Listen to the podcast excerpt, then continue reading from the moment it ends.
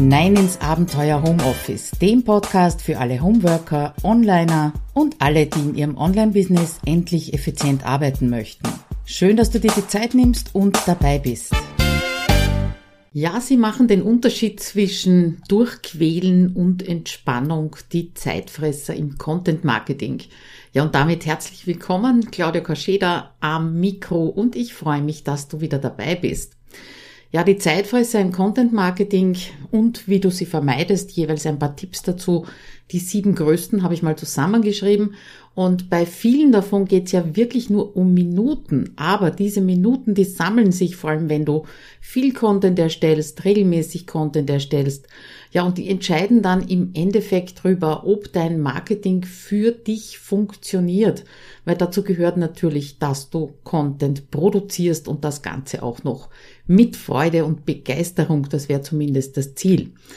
Also ich lese dir die Überschriften jetzt mal nicht vor. Es sind sieben Stück, sieben Zeitfresser. Und wir fangen gleich mal mit dem ersten an. Und der lautet, du hast kein strukturiertes Content-Archiv. Zu Beginn meiner Anstellung als Programmiererin bis 2020 habe ich ja als solche gearbeitet. Da war es ziemlich mühsam. Ja, ich habe also das Programmieren Learning by Doing gelernt und habe damals wirklich jede einzelne Codezeile Buchstabe für Buchstabe eingetippt, herumprobiert, ob es funktioniert, wieder verworfen, neu gemacht, bis es eben funktioniert hat. Jahre später, also meine wahrscheinlich letzten zehn Jahre als Programmiererin, da war dann nur mehr Copy und Paste angesagt, weil ich habe so viel unterschiedliche Funktionen entwickelt, äh, Code-Schnipsel aufgehoben, dass ich eben bei diesen äh, in diesem Archiv könnte man sagen, garantiert etwas gefunden habe, das ich weiterentwickeln oder anpassen konnte. Also du siehst schon wahrscheinlich schon, worauf ich hinaus will.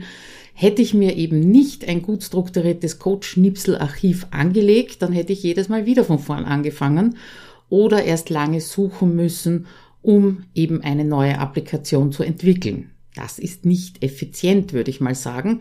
Und genau denselben Zeitfresser, den sehe ich halt bei meinen Kundinnen auch in ihrem Content Marketing.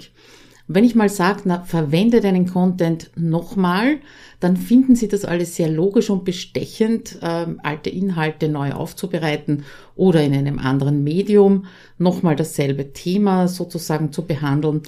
Aber Sie finden es nicht mehr. Ja, ich habe dir auch im Blogartikel ein Beispiel, ähm, nämlich mein eigenes Trello Content Archiv eingebunden.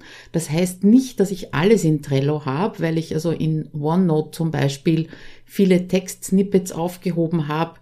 Lange Texte sind für Trello einfach nix, weil Trello auch innerhalb dieser Beschreibungstexte, sage ich jetzt einmal, nicht durchsuchbar ist. Ja, also Texte hebe ich eher in OneNote auf, aber äh, die Bilder, wie du sehen wirst und auch die äh, Texte, die ich in Social Media zum Verteilen zum Beispiel verwende, die sind alle in Trello drinnen. Wie gesagt, ein kleiner Screenshot.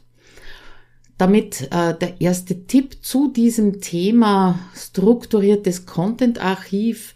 Überleg dir bitte, wenn du ein Archiv anlegst oder irgendwas abspeicherst, ja egal wo, nicht wie du es gerne benennen möchtest, sondern überleg dir, wonach würdest du denn suchen, wenn du das wiederfinden willst in Zukunft. Das hilft dir also ganz sicher dabei, die Dinge besser zu benennen.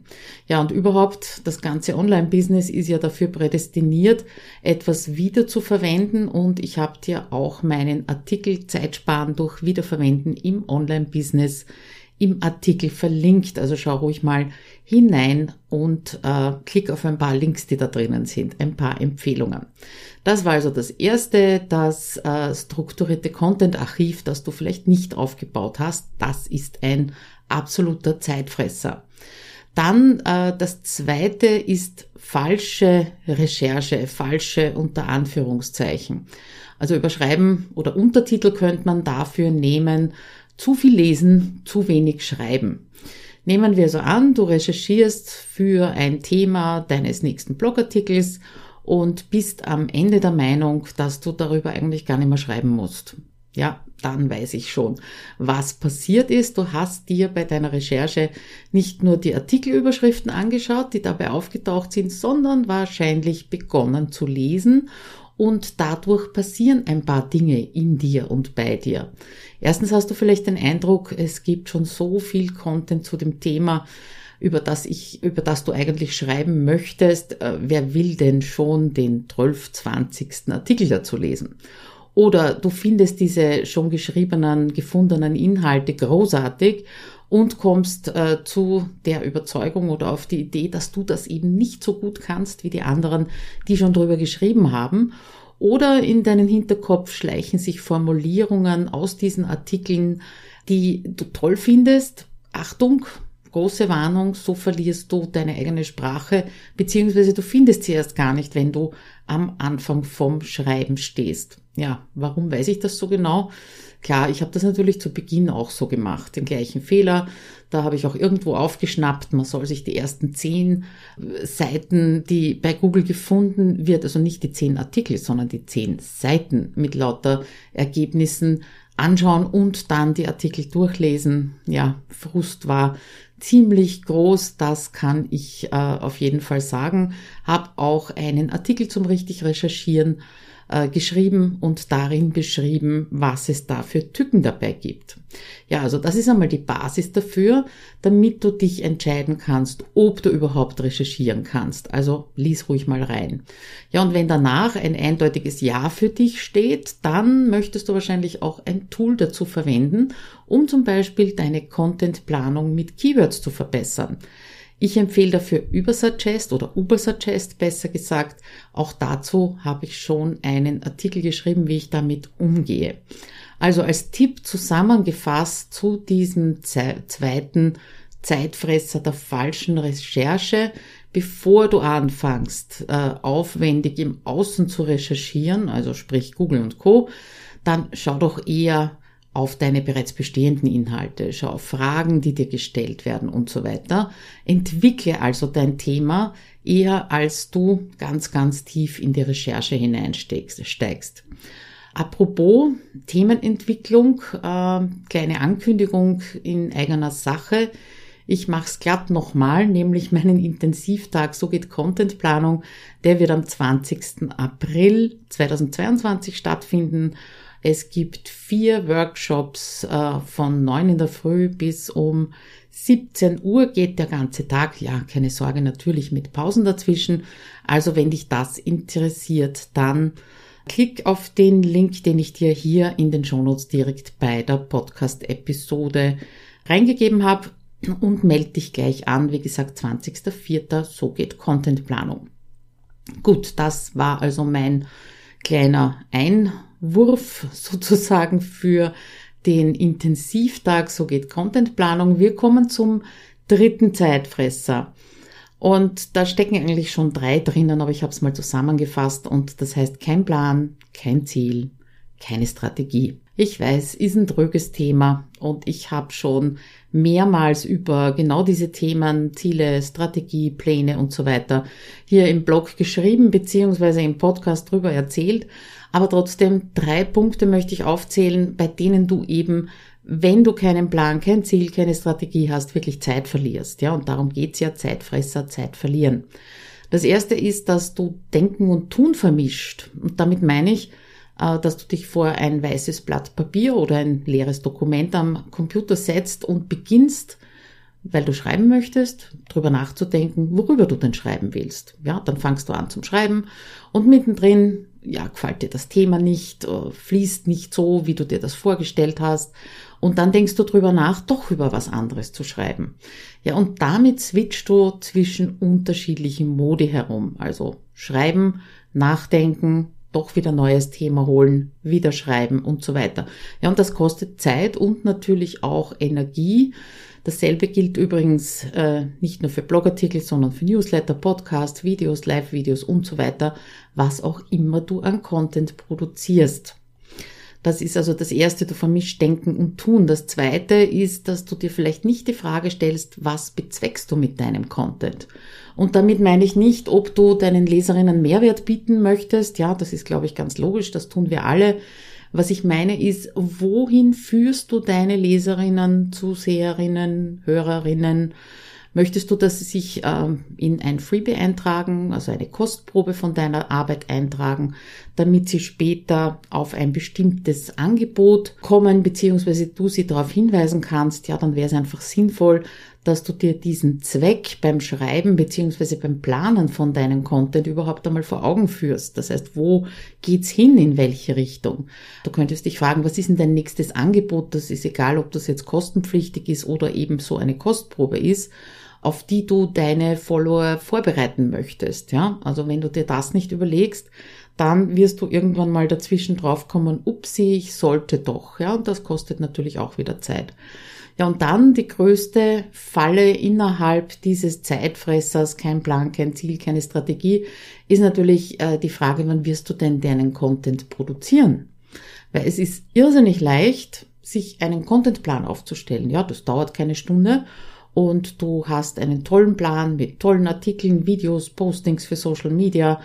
Ja, und dann lehnst du dich entspannt zurück, weil du hast ja jetzt einen Plan.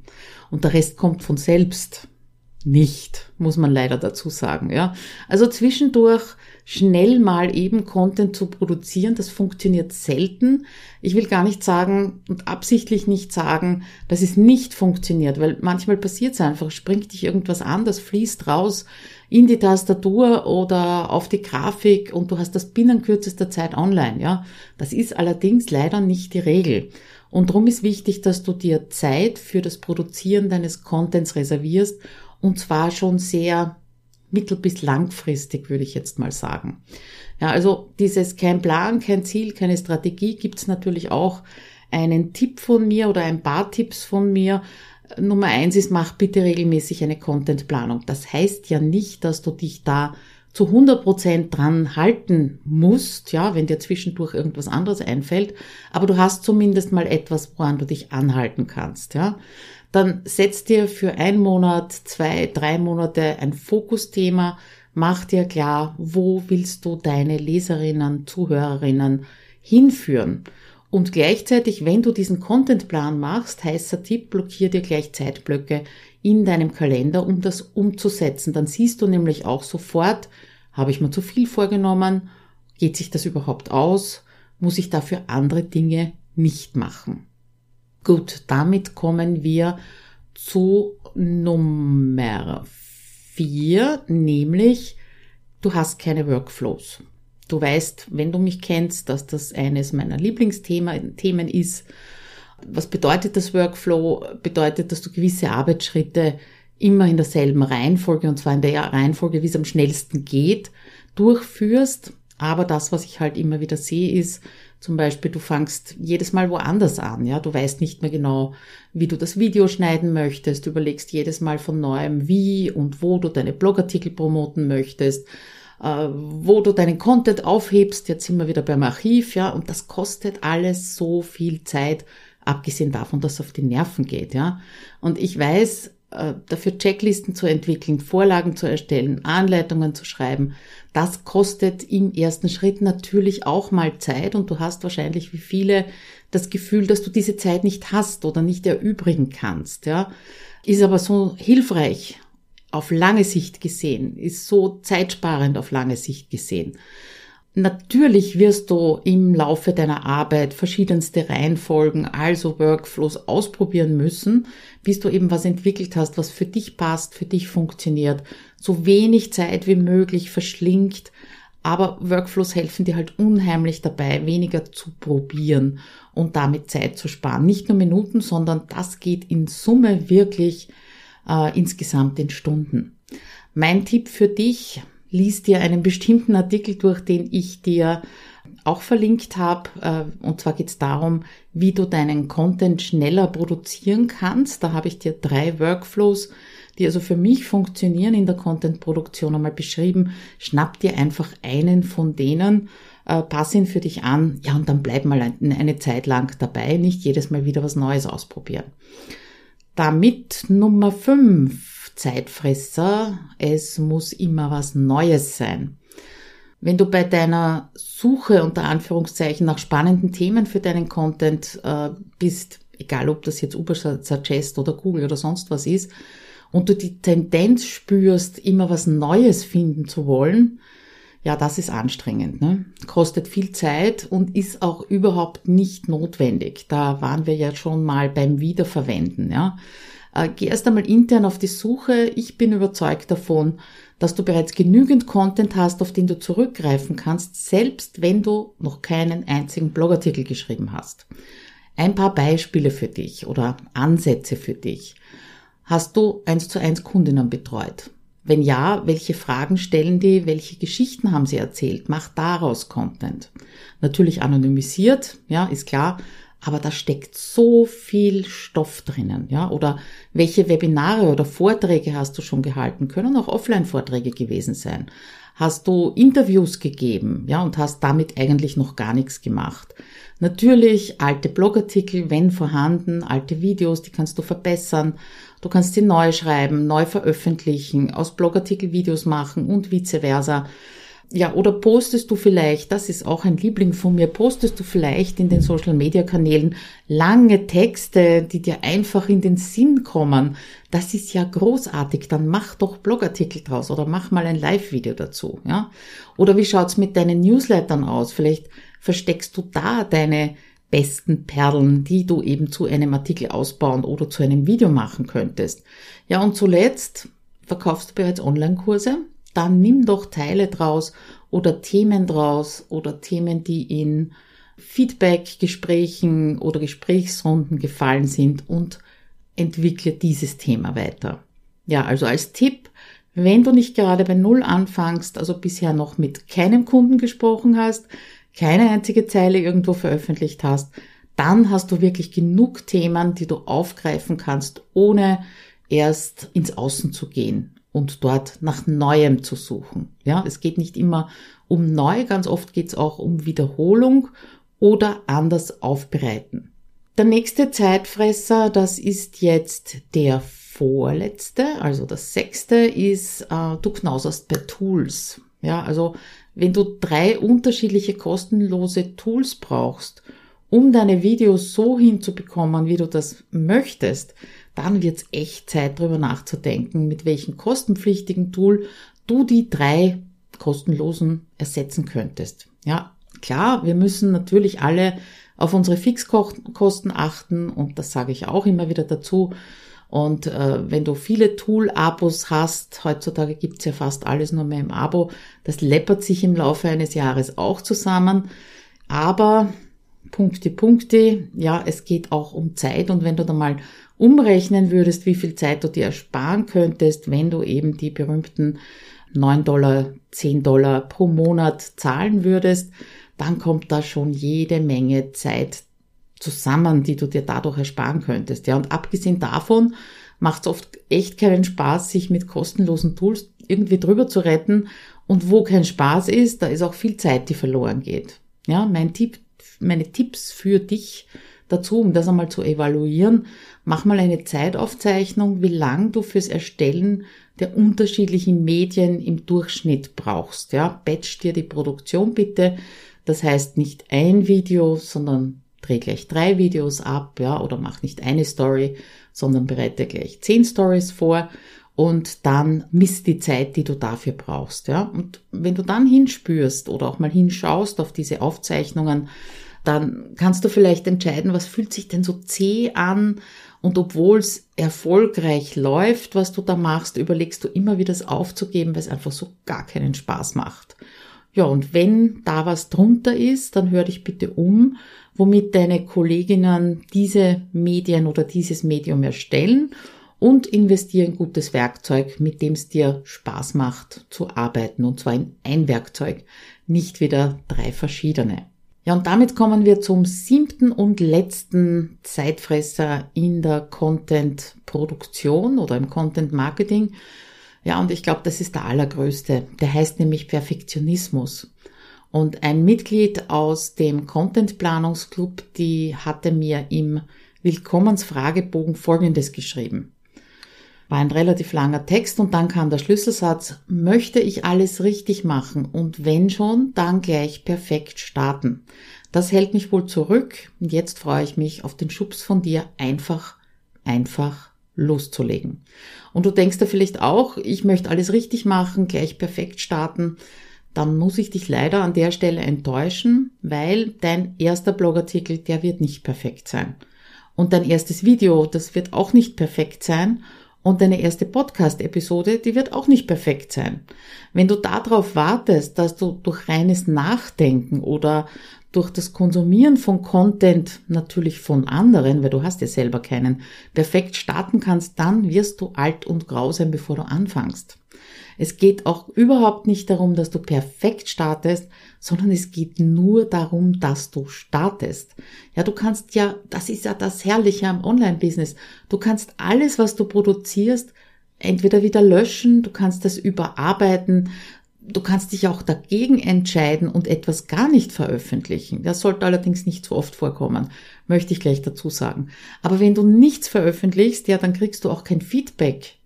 Und das brauchst du, um dich weiterentwickeln zu können, besser zu werden. Ja? Also mein Tipp an dich oder meine drei Tipps an dich. Schreiben lernst du nur durchs Schreiben.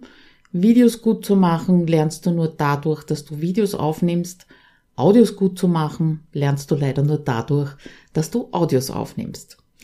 Mein Fazit für dich, Zeitfresser im Alltag gibt's viele und manche dieser Zeitdiebe und Zeitfresser, die lassen sich leicht eliminieren, andere brauchen wieder ein bisschen mehr Zeitaufwand, ein bisschen mehr Energie, aber ganz besonders, wenn es um dein Content Marketing geht, solltest du dich nicht damit abfinden, dass du Ewigkeiten, egal ob diese Ewigkeit jetzt gefühlt oder wirklich ist, dafür brauchst, mehrwertige Inhalte zu erstellen.